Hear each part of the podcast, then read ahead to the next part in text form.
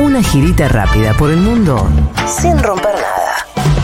En Ahora dicen Internacionales con Juan Elman. ¿Hacia dónde viajamos, Juan? hacia una mansión en Palm Beach, Florida, que es la casa de Donald Trump. Expresidente de Estados Unidos que fue allanado, chiques, el ¿Qué lunes. onda? No sé si vieron una imagen Sí. eh, inédito, porque es la primera vez que allanan a un presidente, expresidente de Estados Unidos en la casa. Tenía el FBI una orden judicial, pero la noticia se filtra por Trump. O sea, Trump eh, rompe el silencio, digamos, diciendo que hubo una redada en su casa. A partir del mensaje de Trump se suma todo el Partido Republicano, básicamente, a decir que hay una persecución del FBI. Se suman también figuras demócratas a decir, che, ¿qué pasó? Ah. Que el FBI de explicaciones. Después, finalmente, eh, el Departamento de Justicia confirma, bueno, básicamente que el FBI tenía una orden judicial y una orden de allanamiento aprobada por un juez en el marco de una investigación, de la cual, por supuesto, no podía dar muchos detalles. Y dice incluso también, este es el otro dato para entender eh, parte de la trama, que la Casa Blanca no estaba al tanto. O sea, el Departamento de Justicia dice que Biden se enteró por las noticias que a Trump lo estaban allanando. Eso difundió el Departamento de Justicia. Y la Casa Blanca les decía, es una investigación secreta, pero ya sabemos por fuentes que eh, tiene que ver, digamos, este allanamiento o esta causa más grande con lo que es la gestión de documentos clasificados después de que Trump haya dejado la presidencia, ¿no? Que es un gran tema. O sea, técnicamente fueron a ver si tenía carpetazos de eh, información clasificada Eh, en la casa. Cla- a ver, no se sabe concretamente por qué fueron ahí, eso no lo sabemos. Sí sabemos, el, si querés, el marco que tiene que ver con eso. A ver, lo de los lo- que Trump se llevó documentos es algo que se sabe, porque de hecho Trump devolvió en enero 15 cajas. 15 cajas de documentos. Quería No, chequearlos. que tenía, entre otras cosas, eh, cartas de Kim Jong-un.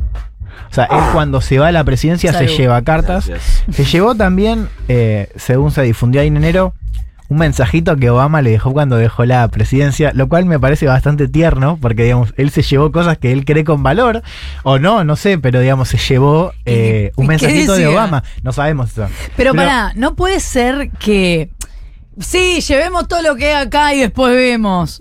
O tiene que haber sido. No, esto me lo quiero quedar. Bueno, eh, hay también sospecha y hay fotos inclusive de, eh, bueno, fue la foto de esta semana de Estados Unidos, foto de documentos en el inodoro. Fuertísimo. sí. Con lo cual, vale. Además, claro. ¿no saben que eh, esas hojas en el inodoro No solo va. nos van a tapar? Además, Es claro. una 4 No, toda no, rota. No sé, pero prendela Está bien, fuego, pero no te preocupa el inodoro, pero eso no lo puedes reconstruir más. Mm. Es evidencia destruida. Eh, No, eso ni hablar. Bueno, va, ahí entramos a la cuestión. Eso es un delito federal, Mm, digamos.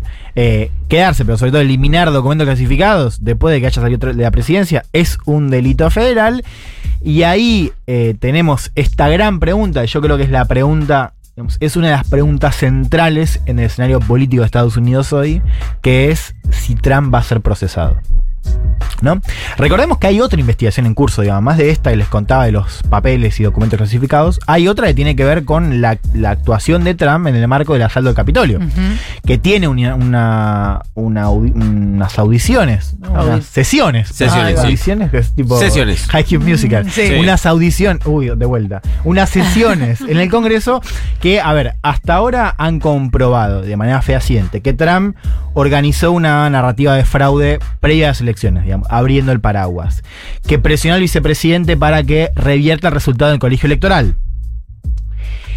Que además intentó presionar a la justicia electoral para que después esas demandas que hizo sean aceptadas. Y que también incitó a un grupo de manifestantes para que entren o lleguen de manera violenta al Congreso.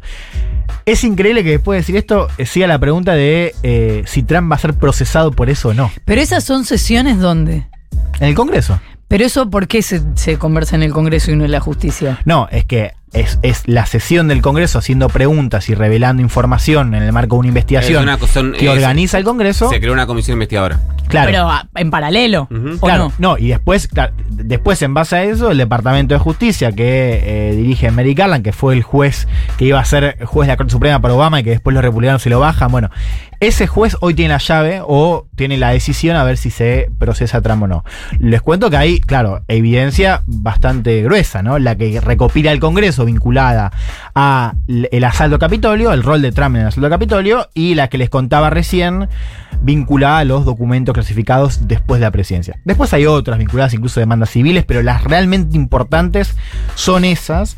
Eh, y está la cuestión de la candidatura. Claro. Porque si Trump es procesado y eventualmente condenado, no puede ser eh, habilitado para un cargo público. ¿no? Antes de que sigas, eh, me Sí. resulta interesante como para destacar que esto de que los demócratas también salieron a decir, "Ey, ¿qué pasa? Que allanan a un expresidente. Porque la verdad que en la Argentina lo tenemos tan incorporado, esto Mm. de que puede haber un montón de causas judiciales a expresidentes, y estoy hablando de cualquier expresidente, porque mm, em, hay como una cosa... eh, de- hay, hay como un universo que cree que hay que tratar a los expresidentes como a cualquier otro, y hay evidentemente en la política un universo que cree que no. Mm. Sí, y hay otro argumento que les va a sonar familiar también, que es muchos demócratas salieron a decir, a ver, los demócratas vienen teniendo unas buenas semanas por primera vez en bastante tiempo. O sea, ayer Biden metió una ley vinculada a la inflación, o sea, se llama contrainflación, pero es un paquete de medidas fiscales y demás que van a ayudar bastante a, si querés, a, a aliviar un poco la situación en Estados Unidos, eh, la cuestión del aborto en, en Kansas, está la idea de que todo lo que tiene que ver con aborto va a movilizar, digo, después del fallo de la Corte Suprema, va a movilizar a favor. eh, y varios demócratas se van a decir, muchachos, esto es un tiro en el pie, digamos. Porque vos le estás armando, eh, lo estás... Lo victimizas. Exacto.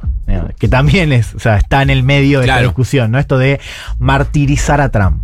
Con este argumento de persecución política. Trump después comparó el tema de eh, el avance con, con lo que fue Watergate y demás, no tiene ningún tipo de sentido, digamos. Trump no es un perseguido político.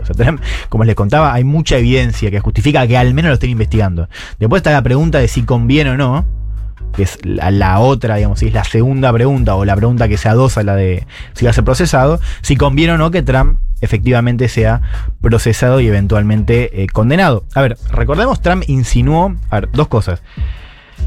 Tenemos elecciones en noviembre, de medio término, ¿no? O sea, los demócratas apuntaban a lo que va a ser eh, la, la- la campaña de este año. Después está 2024, que Trump ya insinuó que él va a jugar. O sea, no lo anunció eh, oficialmente que él va a jugar como candidato presidencial.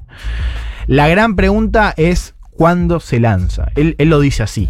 La pregunta ahora es si es antes o después. Antes o después de la, de la elección de medio término. Digamos, si es septiembre o octubre o O si noviembre. espera ese resultado para después. Claro, ¿no? Entonces, estas, estas cuestiones también están jugando en la predicción de Trump de eh, cuándo lanzarse. A ver, eh, ¿por qué también importa? Digo, porque si Trump efectivamente o eventualmente es condenado y no puede ser candidato, eso va, desembocaría en una decisión de la Corte Suprema. O sea, Trump lo llevaría a la Corte Suprema que hoy tiene mayoría conservadora. Con lo cual es posible que la Corte Suprema termine dictando el futuro político de Trump, ¿no? Lo cual a todo esto nos lleva la cuestión social, que en Estados Unidos está en un punto muy alto. Y acá también tenemos, o sea, las bases demócratas están presionando para que eh, a Trump lo, por lo menos lo procesen. Entonces hay una presión de- para que Trump lo procesen.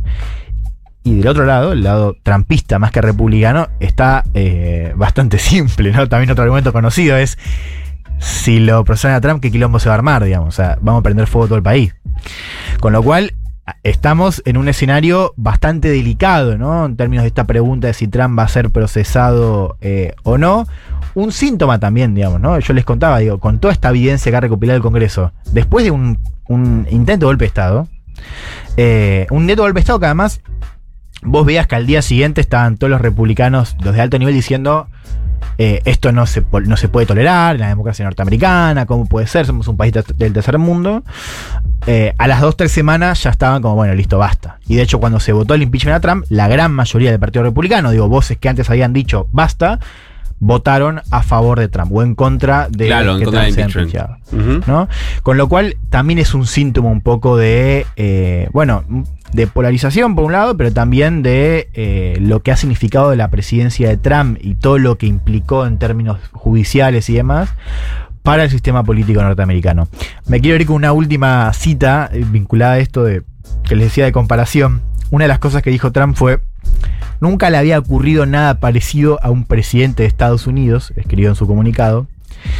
Algo así solo podría suceder en países rotos del tercer mundo. Mm, Che, señor. teléfono. Eh, tranquilece. Que dicho, si uno escucha la discusión pública de Estados Unidos, está cada vez más presente esta idea de que Estados Unidos está... eh, En decadencia. Claro. Lo cual también uno ve y es como... eh, ¿Qué, qué es eso? No, porque además habla de Am- de América Latina también. Pero Tiene además, tiene claro. algo de razón igual. Sí, pero Eh, le tira un es centro. general que la política de Estados Unidos no pasa. Eh, sí se matan presidentes, pero. No, lo que yo digo es que eh, en algún sentido está bien. Está defendiendo no, a no es que Lula y somos a Borgen, Cristina. digamos, pero no, no, digo que, no digo que Argentina sea Borgen, eh, pero digo, hay cosas que, inclusive digo, en términos institucionales, hay, hay, hay para aprender. No, no, hay algo que está pasando, por ejemplo, que la Corte Suprema sea un actor decisivo en términos electorales, es algo que efectivamente pasa Sí. en muchos países y que no pasa en Estados Unidos. También. Lo primero que se me ocurre. Sí, sí, sí, total. Gracias, Selman. Si quieres, quédate, che. Vamos a hablar de ventajitas. Son las ocho y media pasadas, 9.8 la temperatura de la ciudad de. Buenos Aires.